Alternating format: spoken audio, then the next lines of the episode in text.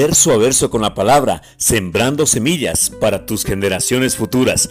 Pastor José Luis Larco te saluda en esta mañana, creyendo que esta semana es de bendición, creyendo que esta semana estás tomado de la mano de Cristo Jesús y llegamos a la victoria, porque Él nos manda a ser victoriosos y no estamos derrotados. A pesar de las circunstancias, a pesar de las adversidades, Jesucristo es un vencedor y Él nunca falla. La palabra de Dios nos dice que nosotros tenemos la mente de Cristo. La palabra de Dios nos dice que nosotros tenemos al Espíritu Santo viviendo y habitando en nuestro corazón desde adentro, desde lo profundo de nuestro corazón, salen expresiones de fe y de esperanza en un mañana mejor.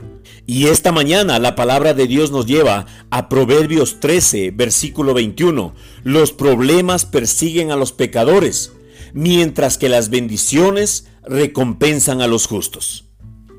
Satanás nos ha mantenido en una mentalidad de pobreza por tanto tiempo que es difícil entender cuán intensamente Dios desea prosperarnos, a pesar de que Él ya nos lo ha dicho muchas veces. Por ejemplo, consideremos a Abraham en esta mañana. Dios lo hizo sumamente rico. Veamos lo que dice la palabra en Génesis 13, versículo 2. Y Abraham era riquísimo en ganado, en plata y en oro. Se nos relata que era riquísimo en ganado, en plata y en oro. Luego menciona a Salomón. La Biblia nos relata que él sobrepasó a todos los reyes de la tierra en riquezas y en sabiduría. Job, el siervo de Dios, poseía tanta fortuna que se le consideraba el más respetado de todos los hombres del oriente. Eso fue antes de que Satanás lo hiciera sufrir. Después, Dios lo bendijo con más del doble de lo que Satanás le había quitado. Ahora, el problema radica en que la mayoría de los creyentes de hoy en día se asustan al pensar en la gran abundancia que Dios dio a esos hombres. ¿Y saben por qué se asustan?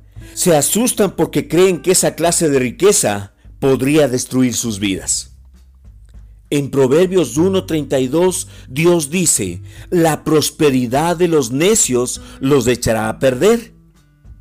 Eso no quiere decir que usted debe evitar la prosperidad, sino que usted debe evitar convertirse en un necio.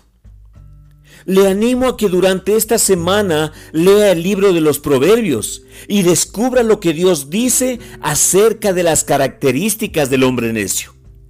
Pídale al Espíritu Santo que examine su corazón.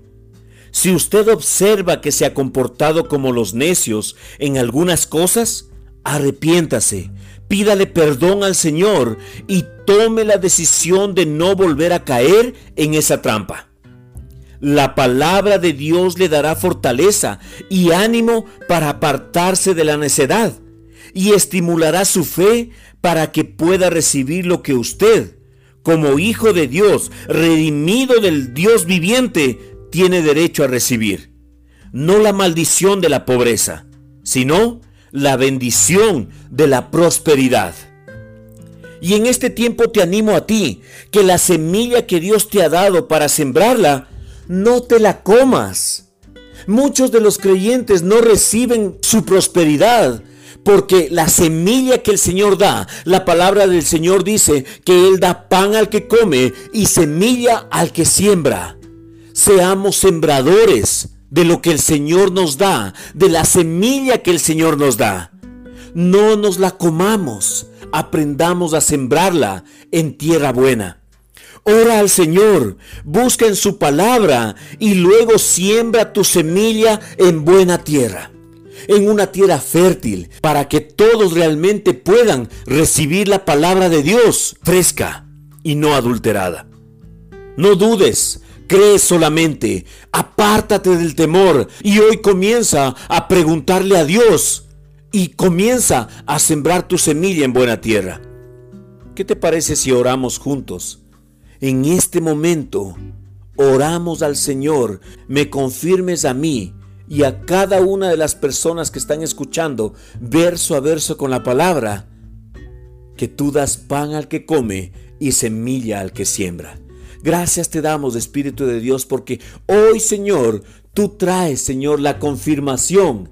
Tú traes, Señor, la seguridad de que la siembra y la cosecha es una realidad Señor Jesús, gracias porque hoy, Señor, quitas todo temor de mi vida, quitas todo temor de mi familia, quitas todo temor, Señor, de las personas que me rodean. Y hoy, Señor, solamente abro mis oídos espirituales para escuchar la voz de Dios. Y creo, Señor Jesús, que la semilla que tú me diste para sembrarla, no la voy a malgastar, no la voy a gastar en otras cosas, no me la voy a comer voy a sembrarla porque mi cosecha viene pronto. Yo aprendí hace algunos años atrás, juntamente con mi pastor, cada vez que llevo mi semilla al alfolí, cada vez que siembro mi semilla en alguien, yo digo, anda, crece y te veo pronto. Yo le hablo a mi semilla, porque mi semilla escucha la voz de los hijos de Dios, escucha la voz de los justos y tiene la obligación de obedecerte. Tu semilla tiene la obligación de obedecerte. Gracias te damos, Padre, en el nombre que es sobre todo nombre, en el nombre de Cristo Jesús. También queremos orar como ministerio. Queremos orar por el Ecuador. Señor, queremos orar por su presidente. Queremos orar por sus ministros, queremos orar por sus colaboradores.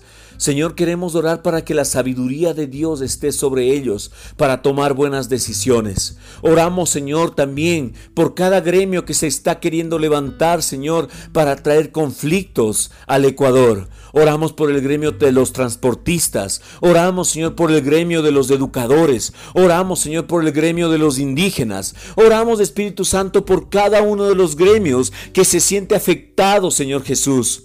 Oramos, Padre Santo, para que tú traigas paz a cada uno de los que estamos escuchando verso a verso con la palabra. Que tú traigas paz al Ecuador.